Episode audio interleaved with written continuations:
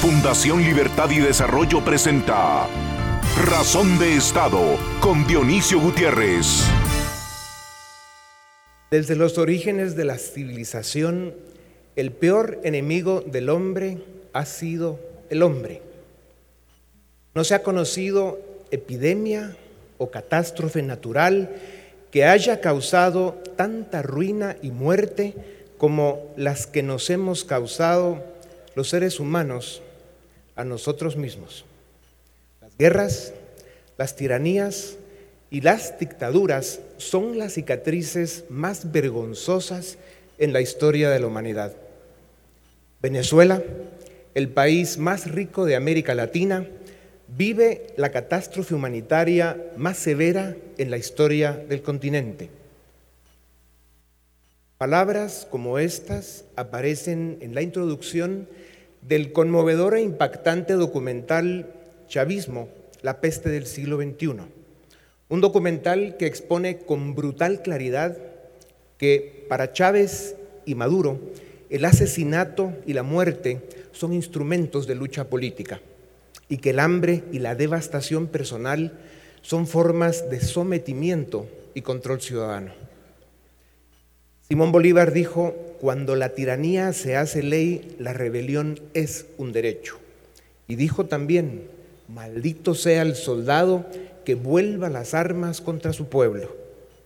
Hoy, Venezuela vive momentos de lucha, de terror y de violencia, pero son momentos de esperanza y de oportunidad porque en la tierra de Bolívar se escuchan gritos de libertad. Esa tiranía logró dividir a la sociedad venezolana y el costo ha sido muy alto. Pero hoy hay reconciliación y el pueblo venezolano está unido para lograr su libertad. Un pueblo de gigantes y de héroes que están dando la batalla de su vida para rescatar su democracia y conquistar su libertad. Hoy todos somos Venezuela. Hace 42 días, la Asamblea Legítima de Representantes eligió a Juan Guaidó como presidente encargado de Venezuela y hoy, recién llegada a Guatemala, tenemos entre nosotros a su embajadora legítima y única representante de Venezuela, la señora María Teresa Romero.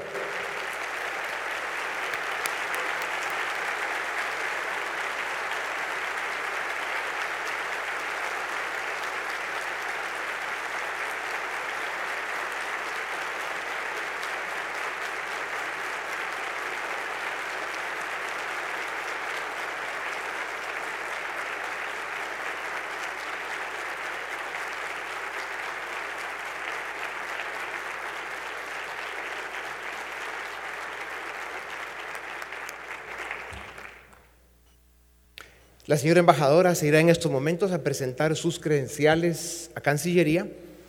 Si se enteran que pasó primero por acá, corremos el riesgo de que no le den el beneplácito, pero la vamos a despedir ahora. Señora embajadora, mucha suerte. Usted es bienvenida en Guatemala y estamos con Venezuela. Viva la libertad, viva la libertad para Venezuela, viva la democracia para Venezuela.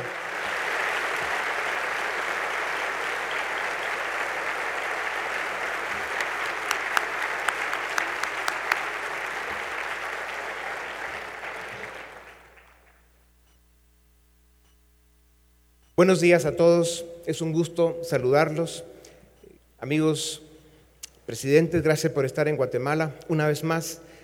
Amigos de la sociedad civil, amigos de la prensa, señores amigos del cuerpo diplomático, señoras y señores, estudiantes, que tenemos un buen grupo de jóvenes por acá, lo cual nos alegra. Bienvenidos todos. Hace unos días, cuando reflexionaba sobre las ideas y los temas que compartiría con ustedes esta mañana, me preguntaba cómo llegó Guatemala a este momento tan difícil, a este punto de tanto deterioro e incertidumbre. El año pasado cumplí 40 años de ser un activista. Mi despertar cívico fue antes de los 20 años como estudiante, cuando me opuse públicamente a la dictadura militar y al movimiento marxista de los 70s y 80s. Luego llegué a la Cámara de la Libre Empresa, donde inicié Libre Encuentro hace casi 30 años. Después de haber participado en el movimiento cívico que sacó del poder a aquel delincuente y aprendiz de dictador que está prófugo de la justicia en Panamá. Más tarde, desde nuestra fundación, construimos proyectos que estamos desarrollando y desde el programa de televisión Razón de Estado exponemos la realidad del país y hacemos análisis y propuestas. Después de más de 40 años de activismo, me encuentro en un país que sigue igual de pobre pero con más desorden y agobiado por la angustia y la desesperanza, y encima con una epidemia de desconfianza y confrontación. Cuando reflexionaba sobre estos temas, recordé que vivimos tiempos marcados por el declive del hombre público, el desprecio por la política y la decepción en la democracia. Esto representa una grave amenaza para la estabilidad y el futuro de las naciones. La causa del fracaso de los países está en la política y en la política está la solución. Por eso es imprescindible rescatarla y devolverle el brillo y prestigio necesarios para que tenga la fuerza y la autoridad para cumplir con la razón de su existencia. Rescatar la política es una obligación ineludible de los ciudadanos, sobre todo de los jóvenes. Hoy celebramos que nos acompañen casi 200 jóvenes que están por este lado, entre 17 y 18 años, que pidieron participar en este evento. Los saludamos y les pedimos que sean los ciudadanos que Guatemala necesita. Lo que corresponde es pedir su perdón por el país que les estamos dejando. Espero que a sus hijos ustedes puedan contarles una historia distinta. Después del gobierno de Colón y Torres, pensamos que no era posible tener un gobierno más mediocre, más corrupto, más oportunista que aquel, en el que se llegó al extremo que pretendieron perpetuarse en el poder después de malgastar cuatro presupuestos nacionales en programas clientelares que no sacaron a un solo pobre de la pobreza. Manipularon y secuestraron instituciones electorales y de justicia, persiguieron a críticos y opositores y se atrevieron a ejecutar un divorcio fraudulento como capítulos de una conspiración para llevar a Guatemala al chavismo y al tenebroso socialismo del siglo XXI. Les falló su plan. No todos lo vieron y pocos lo recuerdan. Después de aquello, con las instituciones secuestradas por el Estado criminal que tiene a Guatemala prisionera, Llegó el presidente Pérez Molina, que como el gobierno anterior siguió traicionando al pueblo que lo eligió con otras formas de voracidad, ambición y cinismo. La casa presidencial siguió siendo una cueva de ladrones y como tenía que ser, aunque no están todos los que son sus ocupantes, en 2015 terminaron en la cárcel, porque para su mala suerte, como dicen, se puso las pilas la Aquí hay micrófonos y el gobierno y algunas burbujas tiemblan cuando escuchan esta palabra. La CICIG. Los patrioteros quisieron robarse hasta las columnas del Palacio Nacional, pero se resignaban con los cuatro años de gobierno. La UNE y Sandra Torres querían robarse el país entero al mejor estilo del chavismo o de Morales de Bolivia o del comandante de Nicaragua. Y para la próxima elección, con máscara nueva, impunidad y los apoyos de siempre, los oscuros y algunos empresarios de élite, lo vuelve a intentar. Qué pena Guatemala. Después de esos gobiernos apareció esto que tenemos, que debió ser un gobierno de transición, pero nos lo quedó debiendo. Algunos gobiernos son peores que otros, el problema es el saldo negativo que van acumulando. Son realmente bandas de ineptos, pícaros y mafiosos que asaltan el Estado, con suerte, de forma temporal. Algunos países en América del Sur se descuidaron y los bandidos se quedaron en el poder más tiempo de la cuenta, pero los pueblos de Venezuela, Nicaragua y también Bolivia están preparando las escobas para limpiar la basura y sacar a sus tiranos a escobazos. El gobierno de Morales, el de Guatemala, se ha ganado la calificación de inmoral, deshonesto, incapaz y entre otras flores cómplice del crimen organizado. Con su permiso, quisiera dirigirme al presidente. Señor presidente, déjeme decirle cuatro cosas. La devastación institucional que usted está dejando es una amenaza para la democracia, para el Estado de Derecho y para la libertad de la nación. Su plan de gobierno fue mantener la captura del Estado. Viola la Constitución cada vez que le da la gana. Lejos de liderar el esfuerzo de la lucha contra la corrupción, lo destruyó. Desmanteló los avances en la Policía Nacional y comprometió la seguridad ciudadana con la complicidad del ministro de Gobernación más mediocre y prepotente que hemos tenido en décadas.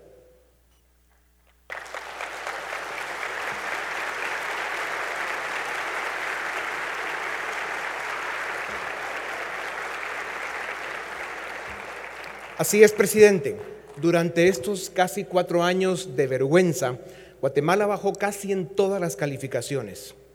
Su gobierno, en lugar de fortalecer el Estado, dar brillo al sistema de justicia, confianza a la economía y alivio a los graves problemas sociales, se dedicó a decir mentiras, esconder sus delitos y proteger sus intereses. Faltan diez meses para que esta pesadilla termine, sin ninguna garantía de que otra no vaya a empezar. Solo esperamos que cuando ustedes se vayan, presidente, se encuentren con la justicia y el Estado de Derecho que tantas veces han violado.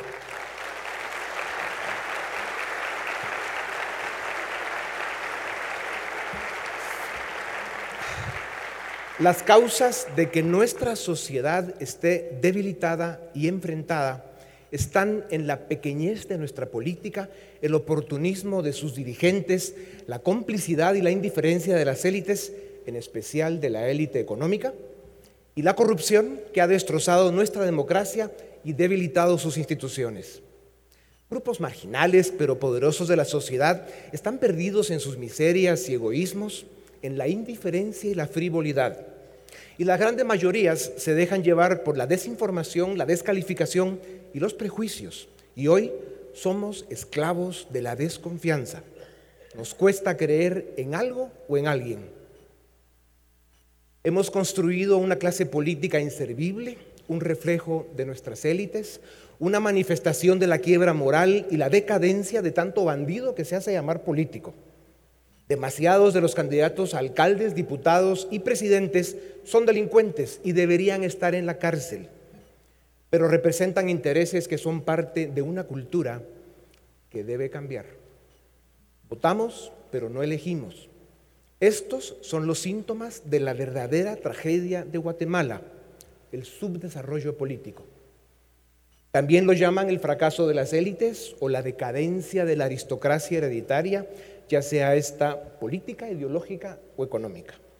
Gente egoísta y vulgar a la que le tocó llegar a posiciones que no llena ni entiende, y es precisamente en la política donde causa devastación promulgan leyes que no cumplen, fundan instituciones que no respetan y a la sombra de la defensa de una falsa soberanía niegan y esconden el secuestro del Estado y el grado de criminalización que ha alcanzado la política. Tenemos candidatos de ocasión que aparecen cada cuatro años y lejos de proponer un proyecto de Estado y señalar los errores del gobierno, la mayoría son sus cómplices y ofrecen lo que saben que no van a cumplir para ganar una elección sin la, sin la más mínima idea de lo que es gobernar. Estos escenarios son el preludio de los caudillos que terminan de dictadores. En nuestro sistema de educación, más de un millón de niños no van a la escuela porque están destruidas y los que van tienen hambre y no aprenden. Las causas, abandono, corrupción y la más infame dirigencia sindical que país alguno haya visto. Con un delincuente al mando.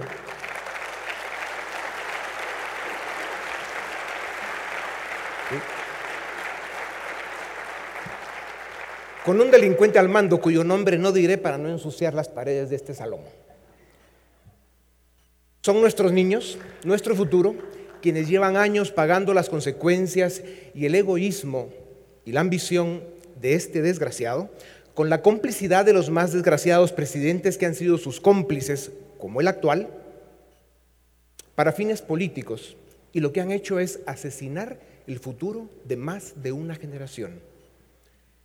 Tenemos casi dos millones de jóvenes con DPI que no están empadronados. Y hablando con algunos de estos muchachos hace unos días, me decían que no creen en la política y menos en los políticos. Me decían que se dedican a resolver los problemas del diario vivir, que para ellos son muchos. No es fácil vivir en un país desbordado por la violencia, capaz de generar solo 25 mil empleos formales al año frente a más de 200 mil jóvenes que también cada año llegan a edad de trabajar.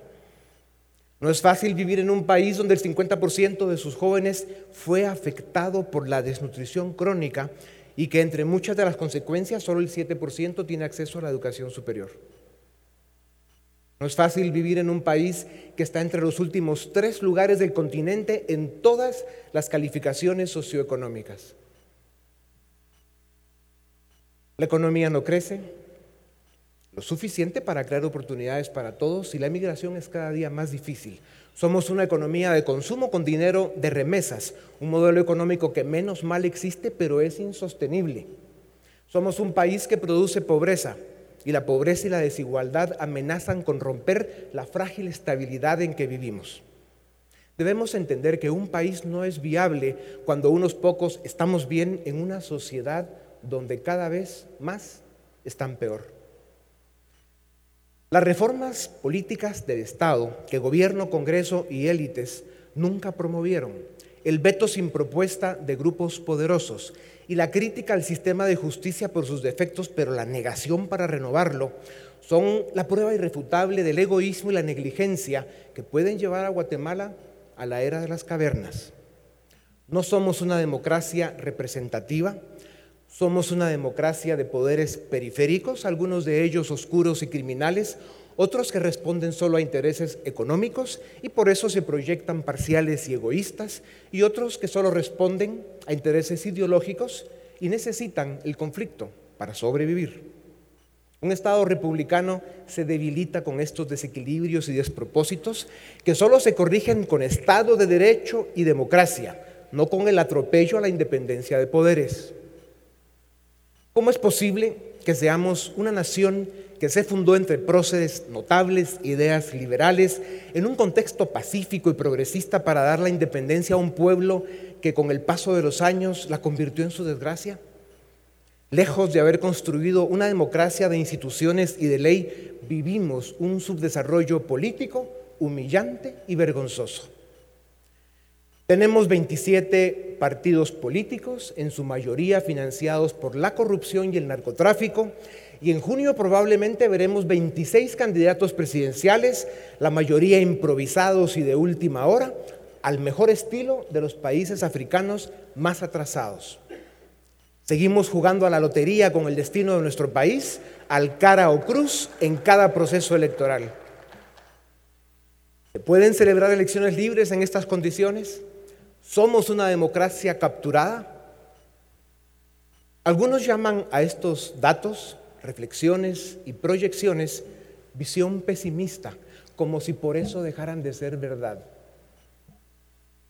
La nación pasa por un momento de incertidumbre, frustración y desesperanza, por un momento de suma gravedad que no permite proponer ni prometer soluciones fáciles.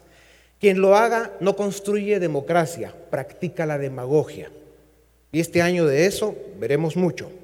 El problema es que el tiempo se nos acaba y hoy, más que indispensable, es urgente la reforma política del Estado, en especial las reformas al sistema de justicia y la ley electoral.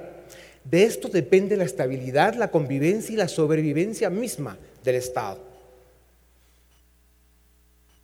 Cada cuatro años desempolvamos la democracia para luego olvidar nuestras responsabilidades ciudadanas y en vez de ser ciudadanos activos somos testigos pasivos de gobiernos que desgobiernan y secuestran el presente y el futuro de la nación. Necesitamos reivindicar el respeto en nosotros mismos y demostrar al mundo que somos una nación posible, civilizada y con voluntad de progreso. Y para eso es indispensable el compromiso del ciudadano y su ingreso a la mesa pública del debate de las ideas y las propuestas. Fundación Libertad y Desarrollo es un tanque de pensamiento con capacidad de análisis y propuesta y en cada oportunidad que tenemos insistimos en que Guatemala necesita partidos políticos que son instituciones sólidas, respetables, permanentes, democráticas y transparentes. Sostenemos que el fundamento de la sociedad liberal lo constituyen partidos fuertes y ciudadanos presentes, un sistema electoral cristalino poderes y cortes independientes, libertad económica y orden fiscal. Estamos convencidos que necesitamos movimientos de izquierda liberal que hablan de respeto a la propiedad, la competencia y la productividad, y movimientos de derecha liberal que hablan de programas sociales y solidaridad. Necesitamos partidos que se alternan en el poder y dan continuidad a políticas públicas que responden a un modelo de desarrollo gestionado por una tecnocracia profesional y permanente una tecnocracia formada en una buena escuela de gobierno con valores y excelencia. Para lograr esto es imperativo que los partidos políticos recuperen el respeto y la autoridad como interlocutores entre pueblo y Estado y que sean la primera línea de defensa para preservar la democracia y la república. La sabiduría y la honradez que necesitamos para enfrentar los extraordinarios desafíos de la nación parecen distantes e inalcanzables, pero a pesar de todo, a pesar de cualquier cosa, debemos intentarlo.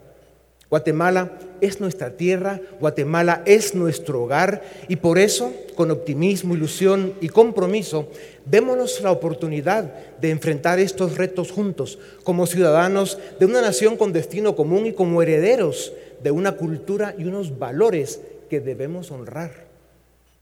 Como las sociedades exitosas, encontremos en la democracia liberal y republicana, con Estado de Derecho, el camino a la libertad y al desarrollo integral de la nación. Alcemos la mirada y veamos más allá, donde ponen la vista los hombres y mujeres de Estado. Alcemos la voz y pidamos la palabra para dar el grito ciudadano que exige justicia y seguridad, que pide condiciones para construir oportunidades para todos, que demanda un Estado digno, respetable y respetado un grito ciudadano que se escuche en el mundo entero y que, con claridad indiscutible afirme que Guatemala quiere vivir en democracia y libertad. Muchas gracias.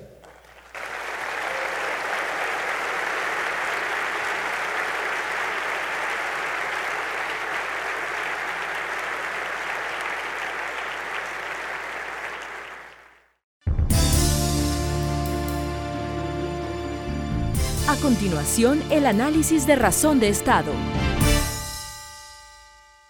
Bienvenidos al análisis en razón de Estado. En este año 2019, año electoral, la Fundación Libertad y Desarrollo presenta a la ciudadanía guatemalteca una serie de encuestas de opinión pública. Y en esta noche presentaremos la primera de ellas correspondiente al mes de marzo 2019. Para iniciar es importante poner en contexto el marco metodológico de la encuesta que se estará presentando esta noche. Esta encuesta fue realizada por la empresa Sid Gallup de Guatemala, eh, empresa que tiene más de 20 años de experiencia de trabajar en el mercado local, realizando diversas investigaciones de opinión pública. Los datos fueron recolectados entre el 16 y el 25 de febrero de 2019. Y el universo, es decir, el grupo objetivo, el cual fue sujeto de este estudio, fueron ciudadanos guatemaltecos mayores de 18 años que estuviesen empadronados. Para esta encuesta se utilizó una muestra de 1.258 entrevistas, con lo cual el margen de error de este estudio es de más menos 2.8%. Y se utilizó una metodología de definición aleatoria de la muestra que garantiza que eh, los 1.258 entrevistados son una representación fidedigna de las diferentes eh, estratos y segmentos que corresponden a la ciudadanía guatemalteca. El primer dato que se presenta producto de esta encuesta de opinión pública es una pregunta que mide eh, la percepción del ciudadano guatemalteco en relación con la situación general del país. Y para ello la pregunta lo que plantea es si en relación al año pasado, el entrevistado considera que la situación de Guatemala está mejor, peor o se ha mantenido igual. Y vemos en los datos que un 50% de los guatemaltecos considera que de 2018 a 2019 la situación de país ha empeorado. mientras que un 41% de guatemaltecos considera que se mantiene igual. Tan solo un 7% de los entrevistados planteó una respuesta optimista en relación a que el país ha mejorado. Esto nos dice que arrancamos el proceso electoral y el proceso de campaña política en un contexto de mucho pesimismo social y de sensación que el país no avanza por la ruta correcta. La segunda pregunta que planteamos esta noche es cuál es la principal problemática que afecta a Guatemala, cuál es el principal problema de país.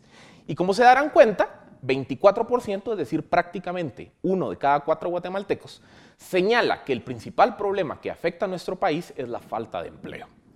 Un poco atrás, 21% de guatemaltecos, estamos hablando uno de cada cinco, señala que es la inseguridad el principal problema de país. Mientras que 17% de los guatemaltecos señalan que la corrupción es el principal problema que afecta a nuestro país.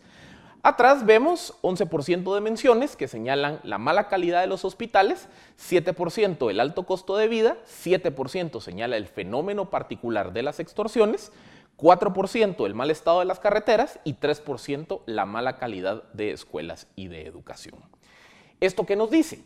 Que el ciudadano guatemalteco, de cara al proceso electoral 2019, está preocupado básicamente por tres grandes temas la situación económica de país que se manifiesta tanto en la falta de empleo como en el alto costo de vida, la inseguridad y particularmente el fenómeno de las extorsiones y el fenómeno de la corrupción.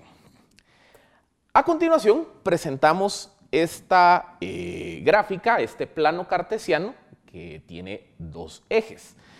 Esta gráfica nos permitirá medir cuáles son los temas que el guatemalteco quiere escuchar en el siguiente proceso electoral. Y para ello la metodología de esta medición será la siguiente. En el eje horizontal, ustedes encontrarán una escala de 0 a 100 y la calificación es 0 es que está en contra, 100 es que está a favor. ¿Qué quiere decir esto?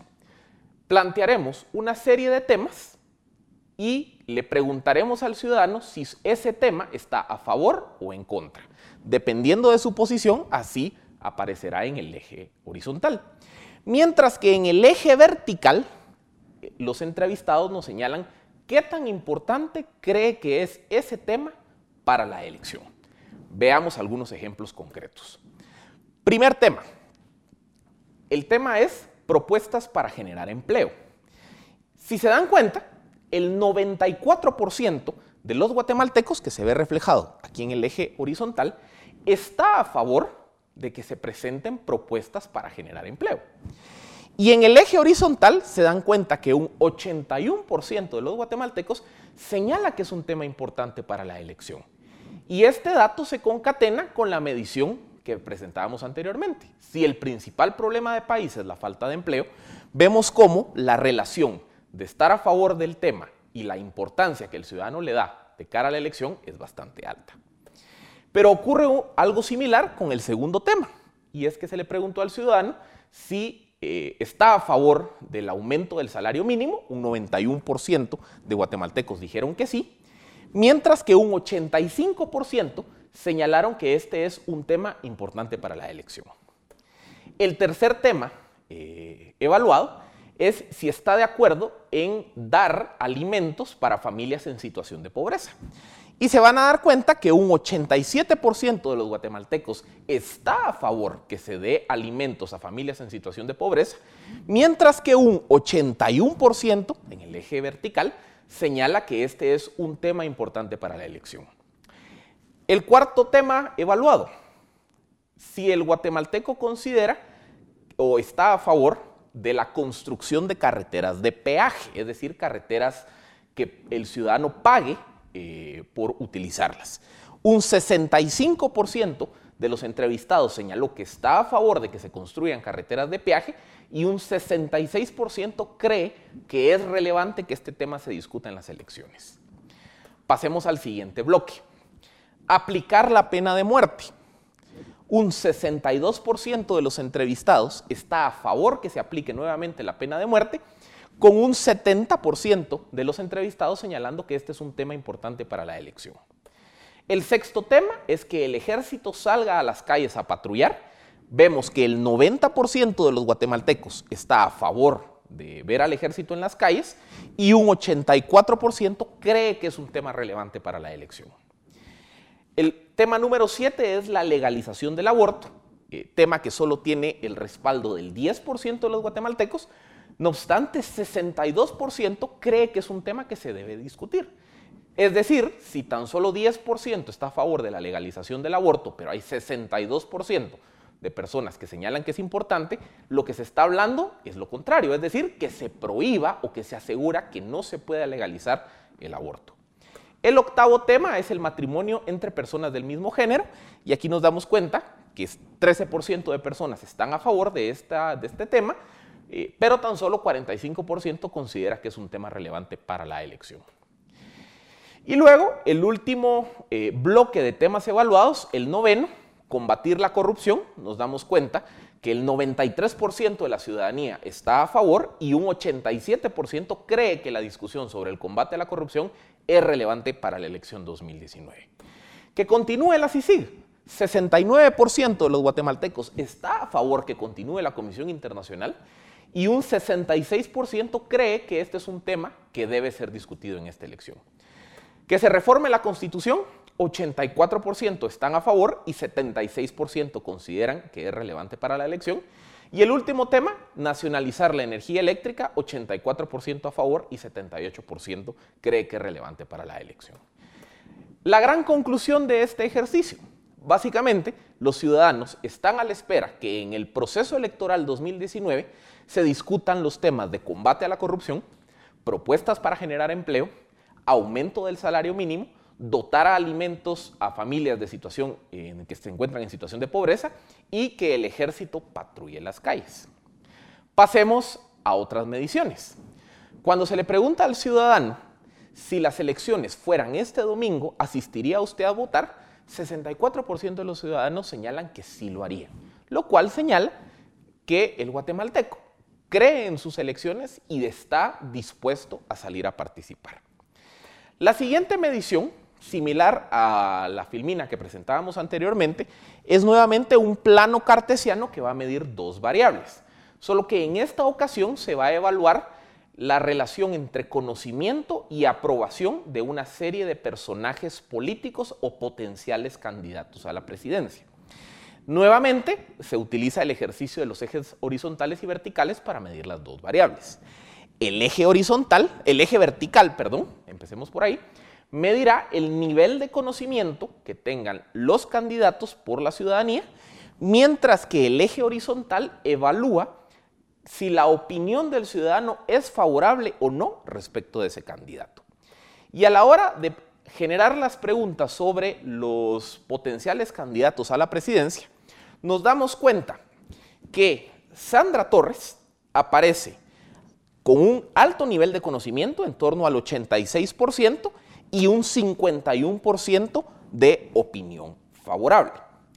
Luego, la candidata del partido Valor, Suri Ríos, aparece con 60% de conocimiento y 58% de opinión favorable. Aparece también Mario Estrada, del partido UCN, quien tiene 55% de conocimiento y 61% de opinión favorable. Aparece también la ex fiscal general Tel Maldana, quien tiene 54% de conocimiento y 61% de aprobación. Luego aparece el candidato del partido Vamos, Alejandro Yamatei, con 47% de conocimiento y un 70% de opinión favorable. Alejandro Yamatei es el candidato que en esta medición aparece con el mayor nivel de opinión favorable entre los personajes evaluados. Luego eh, aparece también el candidato de la coalición PAN Podemos, Roberto Arzú, quien tiene 39% de conocimiento, 62% de aprobación, y en un escalafón un poco más abajo aparece el actual alcalde de eh, Villanueva, Edwin Escobar, quien se encuentra con 31% de conocimiento y 58% de aprobación. Luego de ellos hay un conglomerado de candidatos que aparecen en pantalla, que son 11 candidatos, cuyo nivel de conocimiento se encuentra por debajo del 15% y un nivel de aprobación bastante disperso. Por ejemplo, el candidato número uno, Julio Héctor Estrada, en torno al 15% de conocimiento y buen nivel de aprobación, mientras que el candidato del partido oficial, Estuardo Galdames, en torno a 13% de conocimiento, pero tan solo 40% de aprobación. ¿Por qué es relevante esta medición? Esta medición permite evaluar qué personajes políticos son conocidos por el electorado y sobre el grado de conocimiento que tengan los candidatos, quiénes caen bien y quiénes no caen tan bien. Y esto se utiliza porque en una elección es imposible pensar que pueda ganar un candidato si no es conocido por la ciudadanía. Vale señalar que en esta encuesta no se midieron a los candidatos Manfredo Marroquín, Danilo Roca y José Luis Chea, por la razón que sus nominaciones se dieron con posterioridad a la salida eh, de evaluación de campo de esta encuesta. Continuando con las mediciones, ahora sí, la filmina que todos esperaban, la intención de voto. Al preguntarle al ciudadano y solicitarle que escoja el candidato por el cual probablemente votaría, vemos que aparece en primer lugar de la encuesta con 17.7% de intención de voto la candidata del partido UNE, Sandra Torres. En segundo lugar aparece la candidata o la potencial candidata Tel Maldana con 10.7%. En tercer lugar, Suri Ríos con 7.9%. Cuarto lugar, Alejandro Yamatei con 5.8% y Edwin Escobar con 3.1%. Vemos que en esta medición hay un grupo amplio de candidatos que tienen menos del 1% de intención de voto y ya un 6.5% de la ciudadanía abiertamente dice que no votará por ninguno de los candidatos. Con lo cual se puede extrapolar que ese 6% puede empezar a constituir un potencial intención de voto hacia el voto nulo. Y todavía, eh, faltando un poco más de tres meses para la primera vuelta, vemos que un 34.4% de los ciudadanos se muestra indecisos de por quién votar en la siguiente elección. Y finalmente, la última medición de esta encuesta de opinión pública mide el antivoto. El antivoto básicamente es responder a la pregunta por cuál candidato usted nunca votaría. Y Sandra Torres aparece en primer lugar con 21.2% de antivoto, seguida por Suri Ríos y Tel Maldana, ambas en torno al 6% de antivoto, Roberto Arzú 3.5%. El antivoto es importante tenerlo en consideración porque en una eventual segunda vuelta en la cual la lógica del ciudadano muchas veces se mueve en función a votar por el candidato menos malo, el antivoto se vuelve una variable eh, que opera en contra de un determinado candidato. Esta fue la primera encuesta de opinión pública presentada por la Fundación Libertad y Desarrollo a la ciudadanía guatemalteca. Muy buenas noches. A continuación, una entrevista exclusiva en Razón de Estado. Bienvenidos a nuestra entrevista en Razón de Estado. Hoy tenemos el gusto de presentarles al presidente Jorge Tuto Quiroga. Él fue electo presidente de Bolivia a los 37 años y en el 2001 Bolivia lo hizo su presidente. Fue un gran presidente para Bolivia, un presidente como el que Bolivia necesitaría hoy. Presidente Quiroga, bienvenido a Razón de Estado. bienvenido a Guatemala. Gracias Dionisio, un privilegio estar acá en Razón de Estado en Guatemala. Sí, qué gusto. Em, Leer eh, tu hoja de vida eh, nos tomaría todo el tiempo que tenemos, pero hablemos del tema Venezuela y lo que está sucediendo en Bolivia y ese intento de, rescatar finalmente la democracia en Bolivia para que sea plena, grande, como los bolivianos se lo merecen. Te seguimos viendo con un nivel de compromiso y de entrega por la causa venezolana admirable, algo que estoy seguro el pueblo venezolano sabrá agradecerte. Acaba de estar con Guaidó con el presidente Juan Guaidó en, una reunión de las varias que has tenido. Cuéntanos cuál es tu lectura de lo que está pasando en este momento en Venezuela, cómo ves el regreso del presidente Guaidó a su país eh, y que eh, Maduro y su banda de criminales no se hayan atrevido ni a tocarlo. A ver, no cabe duda, Dionisio, que Venezuela es el corazón de la lucha que se va a dar las próximas semanas y meses. El régimen inspirado por el Foro de Sao Paulo de Venezuela está intentando crear cuatro Cubas, la original cuasi nonagenaria de la isla, la de Venezuela, la de Nicaragua y después la de Bolivia. Y si te fijas, son los regímenes que llevan más tiempo en el poder. Los señores de Cuba llevan más tiempo gobernando que yo viviendo. Ah, los de Venezuela 20 años, los de Nicaragua, Bolivia llegando a los 15 años. El continuismo es la base y el germen del autoritarismo. Todo el resto viene como consecuencia de eso. Lo que hemos visto en Venezuela, a conculcar la libertad de expresión, criminalizar la oposición, copar las instituciones, corrupción galopante. Y Venezuela es quizás el caso que va a quedar en la historia, Dionisio, como la eh, mayor destrucción que ha visto América Latina en su historia, de que Maduro juró ahora la economía venezolana es menos de la mitad. La producción petrolera la tercera parte. Las muertes eh, por crimen se han multiplicado por seis, el número de pobres por ocho, hiperinflación más alta que Zimbabue, más refugiados que Siria, más escasez que en Sudán. Ah, han vuelto la malaria, la difteria, el sarampión. La gente come de la basura y, y Maduro se molesta cuando le muestran eso. ¿Cómo se sostiene? Con una represión autoritaria. ¿En qué circunstancia estamos ahora? En la oportunidad de cambiar. ¿Por qué? Porque el mandato presidencial de Maduro expiró el 10 de enero. Lo que hizo antes no fue elecciones, fue una coronación fraudulenta desconocida por el mundo, que dice la constitución venezolana que en ausencia del presidente jura el presidente del Congreso, Juan Guaidó, un joven de estos luchadores 2007, jóvenes dirigentes que salieron a protestar por el cierre de un canal de televisión el 2007 y se involucraron en política, se formaron, yo les digo, callejeros digitales, marchaban en la calle y llegaron a la vida pública cuando llegó el iPhone y Android. Saben hacer Instagram, YouTube, Facebook, saben comunicarse por redes porque no hay otra alternativa y estoy seguro que la lucha de Venezuela por recuperar democracia va a prevalecer. Guaidó ha retornado ahora, importante señal de coraje.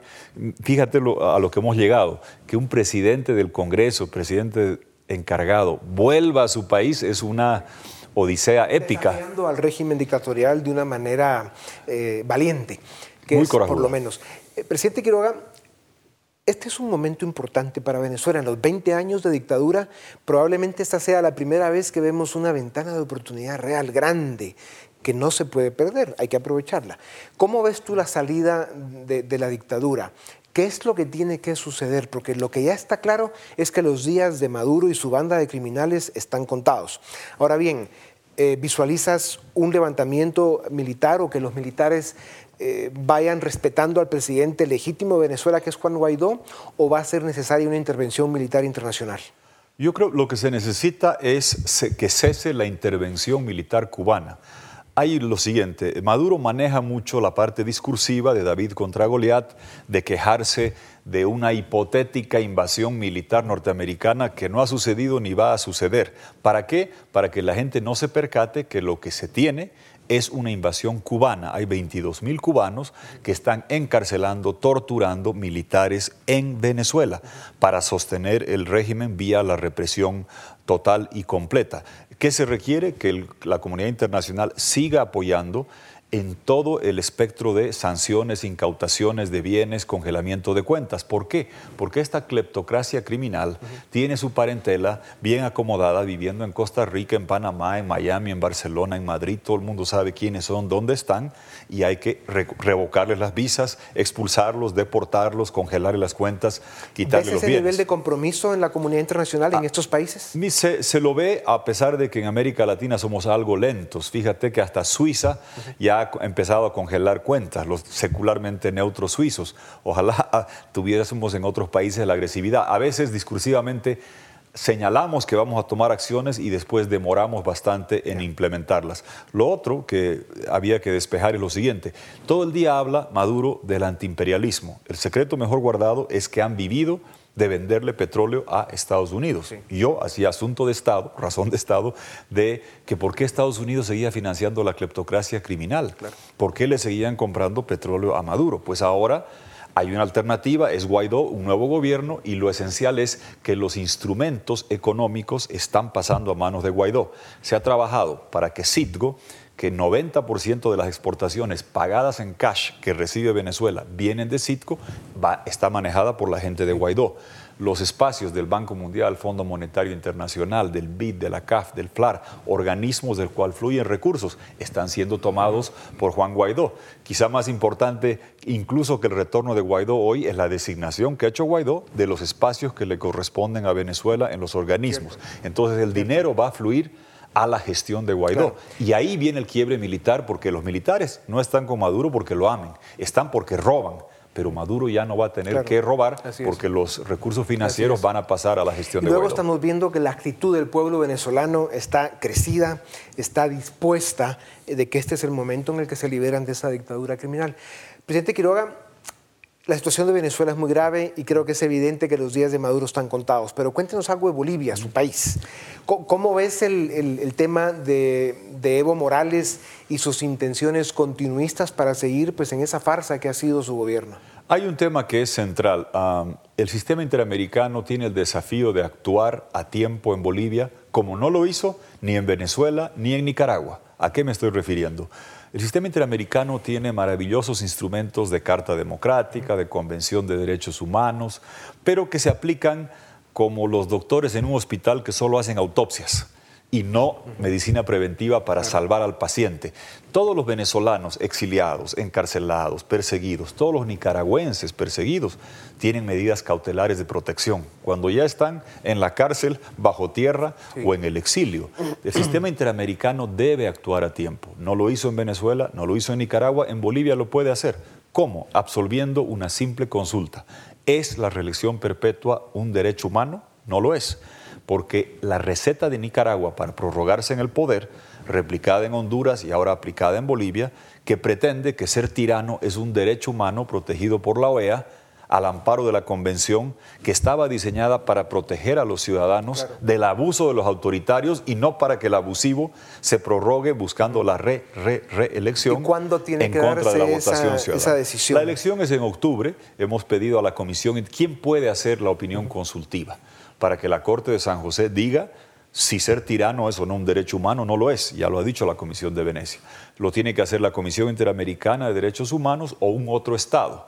Eh, Brasil y Colombia son estados que pueden hacer la consulta porque fueron garantes en mi país del acuerdo constitucional que puso límite a la reelección. Es el único caso, Dionisio, donde una reelección presidencial está en una constitución no vetusta, no antigua, reciente, votada a pedido del interesado y ratificada, dos veces votada o dos veces observada por la OEA, tres veces con fallos judiciales, múltiples veces prometida por el interesado Evo Morales, que ahora quiere quedarse en el poder para siempre buscando el cuarto mandato. Y como te decía al principio, si tú analizas de dónde vienen los problemas de destrucción de la democracia, de acabar con instituciones independientes, de corrupción galopante, de amordazar la prensa libre, es del continuismo que no admite alternativas. Ese es el régimen cubano, eso fue Venezuela, eso fue Nicaragua. El sistema interamericano cayó cuando Ortega sacó el fallo del magistrado exiliado Solís, pretendiendo que la reelección era un derecho humano en 2009. Ese fue el germen,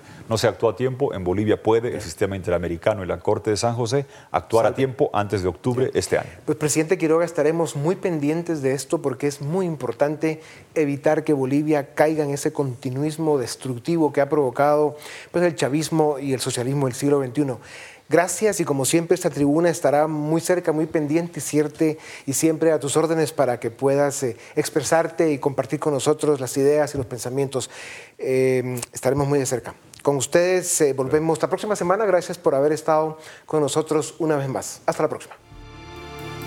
Razón de Estado con Dionisio Gutiérrez es una producción de Fundación Libertad y Desarrollo.